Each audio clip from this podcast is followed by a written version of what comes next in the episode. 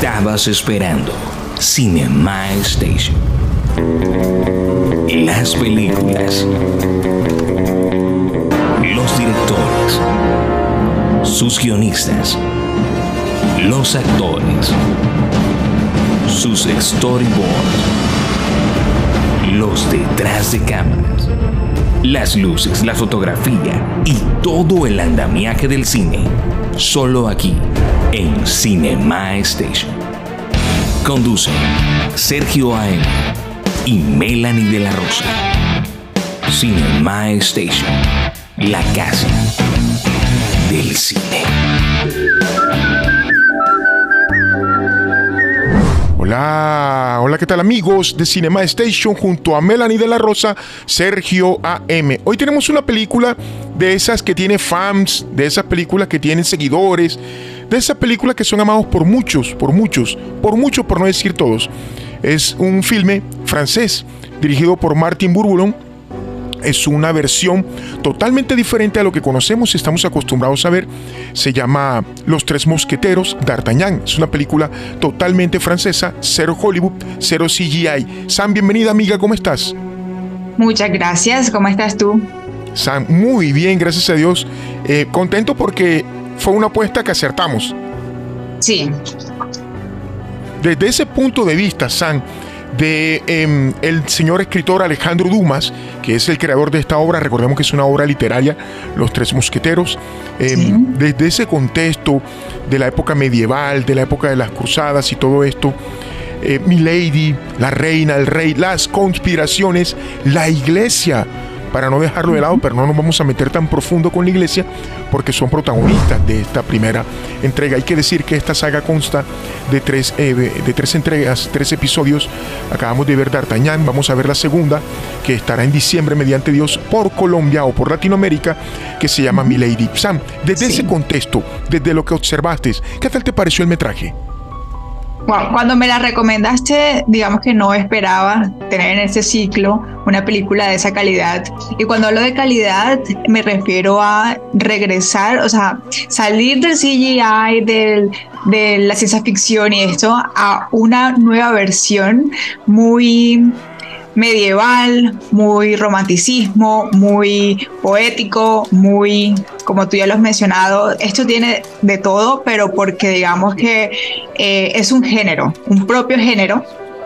Y nos trae la historia eh, basada en los tres mosqueteros, nuevamente recordar eh, porque sí, ya estaba familiarizada con los tres mosqueteros, con Portos, con eh, Aramis, Aramis, y Y esto, entonces lo he visto como en varias versiones, incluso la versión animada de Disney, que sí o sí ya, ya está como en un cuento muy de tradición, ¿no?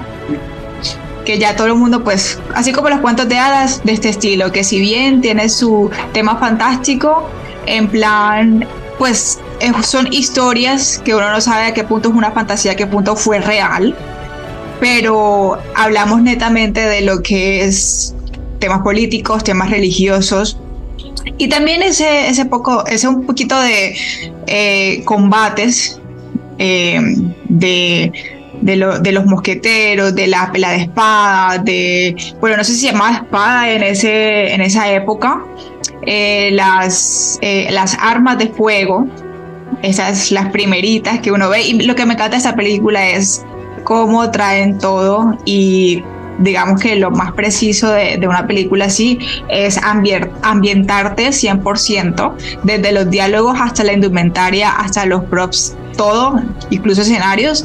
Eh, traerte a esta época y contarte una historia de una manera en que tú te veas envuelta e inmersa en ella. La película, antes de meterme al guion, la película tiene un gran diseño de producción, que es lo que tú acabas de explicar. Y la verdad, cuando se basan en la época, se basan en ese tiempo contemporáneo, a mí me encanta siempre lo he dicho y siempre lo, seguiré diciendo, porque no viví esa época y me encanta ver cómo era el vestuario de aquellos mosqueteros, cómo era el vestuario de los reyes, de las reinas y todo lo que rodea la iglesia está allí también inmersa en eso. Pero como dije, no me voy a meter en la iglesia para no tocar las fibras de aquellas personas que tienen su fe profunda y su fe puesta en la iglesia, independientemente de sea cualquier religión. No vamos a entrar ahí, vamos a andar ahí, sino simplemente vamos a explicar lo que nosotros hemos observado. Entonces decía que este diseño de producción me gustó porque es 100% real o 100% real. Entonces eso me gustó mucho, que tuvieron que usar alguna, algún efecto, lo tuvieron que haber usado, pero muy mínimo, muy mínimo. Y como me decía un amigo, hey, nunca esperé ver esta versión de los mosqueteros francesa. Se, apega más a lo que yo conozco de los mosqueteros. Entonces le dije yo, recuerda que los franceses fueron quienes estuvieron desde, el inicio de los tiempos en la creación del cine. Lo que pasa es que ya después llegó Hollywood con los super, hiper, mega presupuestos inmensos y lo demás, y lo adoptaron y lo hicieron propio de ellos. Pero, San, la puesta en escena de esta película, la premisa, vamos a meternos ahí, la premisa de esta película que deriva en ese guion, es un guion totalmente diferente a lo que tú y yo y nuestros amigos suscriptores, a quienes les enviamos un saludo en YouTube y a nuestros seguidores en, en Spotify, gracias por el apoyo. A día de hoy creo que somos 935 en en YouTube y siento algo en Spotify. Gracias por el apoyo. Entonces te decía que este es un guion totalmente diferente a lo que nosotros estamos acostumbrados a ver. Tiene su toque lírico, como lo que tú hablabas ahorita de la poesía. lo tiene exactamente. Me gustó esa parte me gustó, esa impronta propia de los franceses, que le hicieron suya, le hicieron de ellos la película. Pero más allá de esto, los diálogos eran inteligentes y aparte de ellos, esas líneas del guion no dejaron de lado un poquito en lo enigma, un poquito en lo misterioso, como para que nuestra imaginación viaje en lo que tiene que ver con Milady Performance, brillante o más que brillante, de Eva Green. ¿Tú qué opinas, Sam?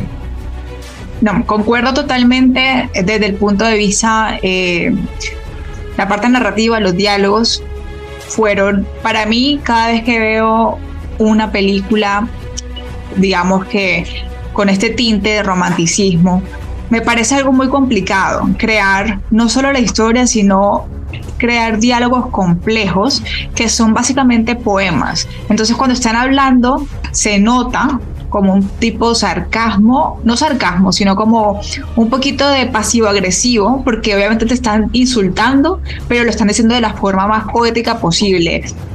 Entonces, eh, ya ahí, pues entre ellos y, y, el lenguaje global de la película dice, bueno, cuando tú eres de clase, cuando no lo eres, cuando eres de la zona, y entre ellos mismos ya empieza como, ah, bueno, si me hablas así es porque de aquí no eres. Eh, y ese lenguaje no, no explícito de que todo lo vamos a, arreglar con combates, me encantó. Porque sí, o sea, trae toda la simbología desde la parte lírica hasta la parte visual, eh, visual en temas como eh, eh, la simbología de las casas o de los reinos, eh, todo el tema de vestuario, desde la realeza, que es limpio y pulcro, hasta, hasta los mismos mosqueteros que pueden que sean los, vamos a llamarles, no sé, como los guardaespaldas reales, ¿sí? Eh, como los confiados del rey en temas de protección, de combate y así, los vemos en escenas limpios, los vemos en escenas sucios y casi que todo es esta realidad de, de poner, y esa continuidad de hecho, de ponerte ambientes muy muy tipo Francia en ese tiempo, que incluso ellos también lo dicen, Francia era sucia, es ese estilo. Eh, Exacto. Y, o sea, envolverte en ese tipo de cosas uno realmente entiende la situación en que está entiende el tema de la época, en que obviamente es muy diferente a, la actualidad, y cómo, lo eh, eh, digamos que la historia se desarrolla de esa manera.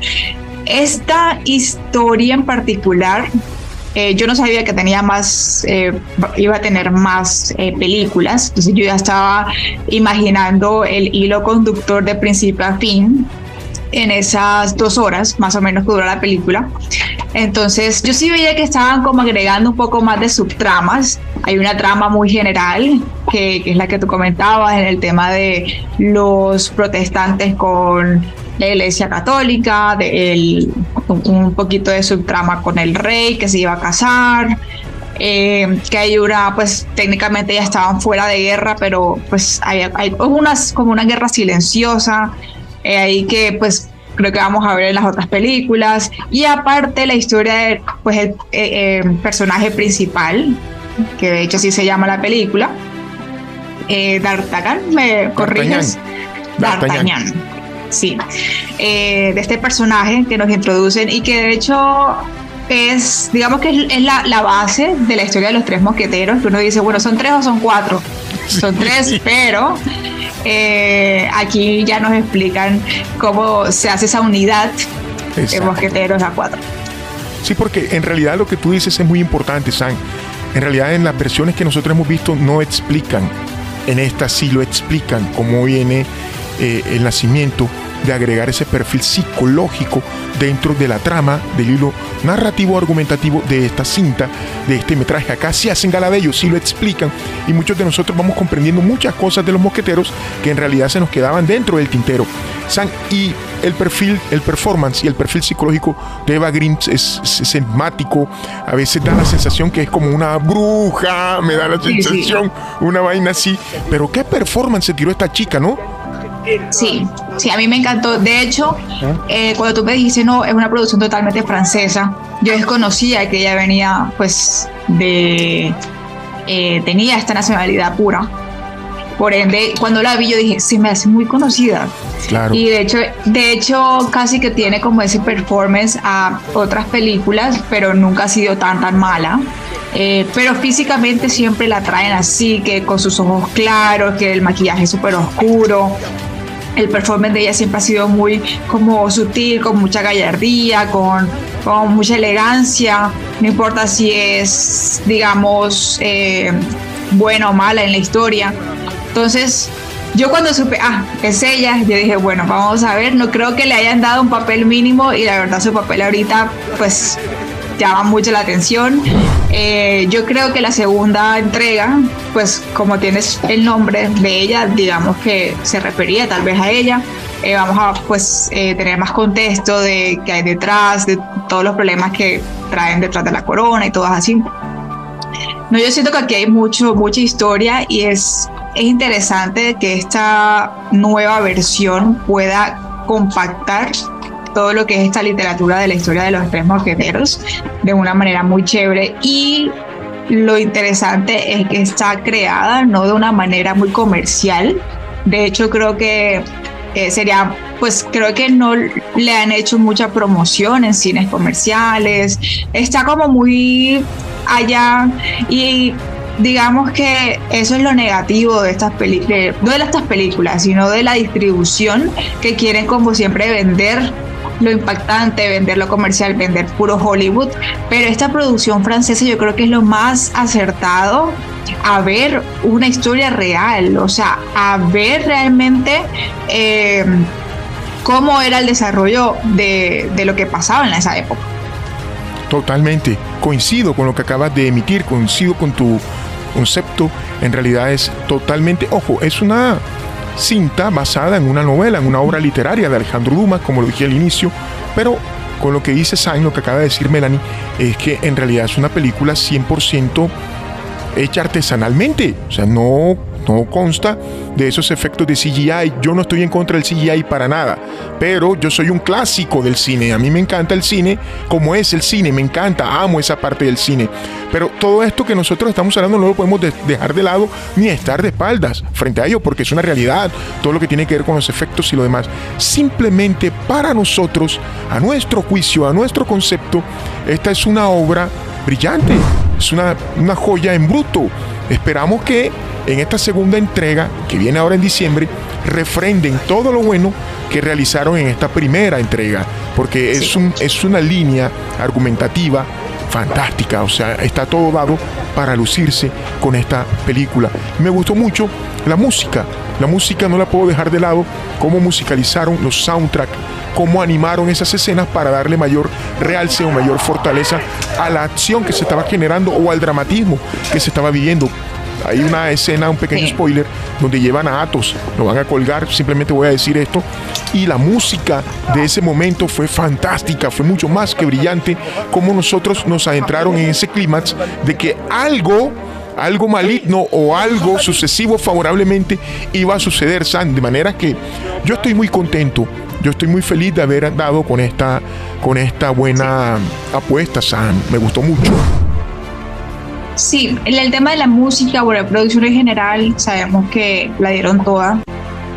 Eh, como digo, hace rato que no había este tipo de producciones desde Juego de Tronos más o menos. Eh, uno llegaba como a entender un poquito la época y, demás desde vestuario, todo, costumbres, diálogos, así, pero yo creo que esta se, adentra mucho más. Eh, es muy triste que después no tenga la distribución ni hasta el momento la fama que se merece. De hecho, podemos ahí apoyarlo un poquito. a promoción, ya que vienen otras películas, entonces lo ideal es que ya para ese, esa época eh, ojalá ya tenga los fans un poco más contextualizados, eh, porque yo sé que hay gente que le gusta esto, pero de pronto no sabe, porque están ahí como en el radar lo puntual, lo, lo que sale en, en, Hollywood y lo que está más cerca de ellos. Pero sí, es una producción muy chévere. Destaco también, obviamente, el performance de los otros personajes. Eh, que por ahí estaba buscando, digamos que en qué otras películas he podido verlos. Hasta el momento no le he dado como la conexión a ninguno, excepto de Eva Green, que porque ella es, mejor dicho, o sea, quien no la conoce a ella, le falta ver películas, porque su performance siempre es muy impecable. Eh, y nada, pues eso ayuda un poquito a, también ver como la trayectoria de los otros, de los otros actores, eh, ver en qué otro, otro tipo de películas de pronto han trabajado en muchas cosas independientes y es chévere ver eh, este tipo de cines también. Atos está en la piel, el performance de Atos es interpretado por Vincent Cassel Cassel. Él es o fue el esposo de la bellísima y talentosa Mónica Belushi. Él es el, entrenador, sé que aquí de una vez lo van a, lo van a, precisar. Es, él, es, él es el entrenador o el training de eh, Hillary, no, eh, Natalie Portman en El Cisne Negro. Él, es el maestro de, baile, él es Vincent Cassel o Vincent Cassel, es un actor de una trayectoria en Hollywood y en Francia impecable, es, es es uno de los, de los amigos de la misma Mónica Belushi en la película Irreversible, en, la, esa violación que hay dentro de un metro y todo lo demás que tiene que ver con eso. Él pertenece, Atos pertenece a la realeza, lo que Melanie explicaba ahorita, que eh, nunca nos los explicaron en las otras versiones. Él es una persona, como lo dijo Melanie, que pertenece a la realeza, es decir, a los adinerados de la Francia de aquel tiempo, de aquella época.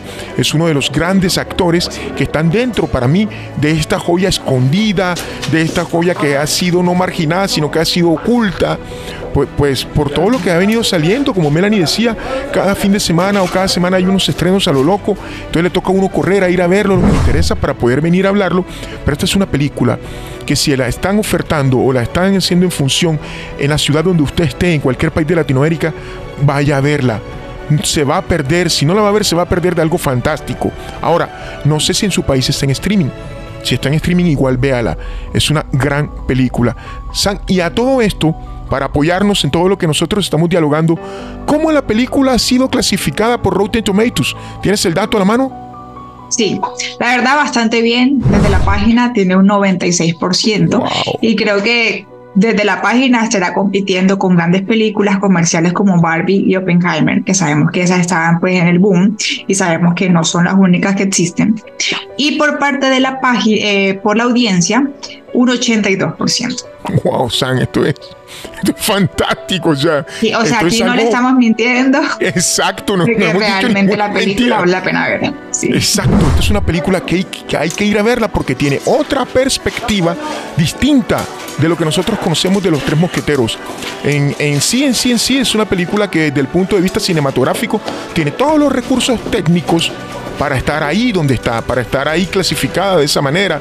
De esa manera la gente lo ha percibido también. Cuando digo la gente, me refiero a la gente del común como nosotros, que tenemos un gusto diferente hacia el cine, Sam. Claro que sí. Sam, tus conferencias o tus conceptos para el cierre acerca de esta película. Nada, creo que queda claro que necesitamos ver más cine, más cine propio de cada uno de los países, buscar en el radar que otro cine haya parte de Hollywood. Y sé que nos vamos a sorprender mucho. Eh, bueno, principalmente vean por favor esta película que seguramente haremos episodio continuo de la segunda y tal vez tercera parte. Entonces, para tener ese hilo eh, y crear un poquito más también de interacción en las redes, eh, pongámonos todos en contexto para ver esta, esta joya. Señores Cine Colombia, Parque Alegra, Megasala, por favor, este diciembre, exhiban en sus carteleras los tres mosqueteros Milady. Por favor, se los pido. Yo sé que ustedes me ven, porque las niñas cuando voy a comprar las boletas me dicen con tatáfono, ¿verdad? Porque pago con la tarjeta de tatáfono. y ellas ya saben que tenemos un podcast. Y de hecho, ellas están suscritas. Por favor, si alguna de las niñas me está viendo y me está escuchando en Spotify, díganle a su supervisor que programe en cartelera a los tres mosqueteros. Ustedes pueden, ustedes pueden hacerlo. San amiga, gracias. Un placer y nada. Eh, emocionada del próximo episodio del podcast. Si siempre sintonizados, por favor, síganos en las redes, compartan y nada, hagamos de este eh, familia de Cinema Station más grande cada día. San, se viene porque hay gente que me lo está pidiendo. Por ahí alguien comentó algo, no recuerdo, pero se metió en la parte técnica. Alguien comentó en el episodio reciente que tuvimos. Em, se viene em, Sonidos de Libertad. Se viene, es la película producida por el mexicano Eduardo Verástegui. Está Jim Caviezel, quien hizo el performance de eh, Jesucristo en la película de Mel Gibson, en La Pasión de Cristo. De hecho, muy esperada. Eh, muy esperada por mucha gente, incluso tiene ahí su polémica si la van a sacar o no, depende en qué cines. Hasta el momento tenemos, eh, la tenemos en Cine Colombia, no sé si en Royal Films la tenemos, pero sí, está en Royal Films también. Sí, entonces, súper. Eh, si yo soy mal, sale este 29 de agosto. Jueves 31 está el estreno en Cine Colombia. Listo. Entonces, nada, también ahí tenemos una cita pendiente. Eso. San, gracias. Nos reencontramos la próxima semana para seguir hablando de cine y encontraremos, seguramente seguiremos encontrando joyas cinematográficas para seguir hablando de ella. San, amiga, gracias. Un placer y nos vemos en el próximo episodio. Chao. Chao.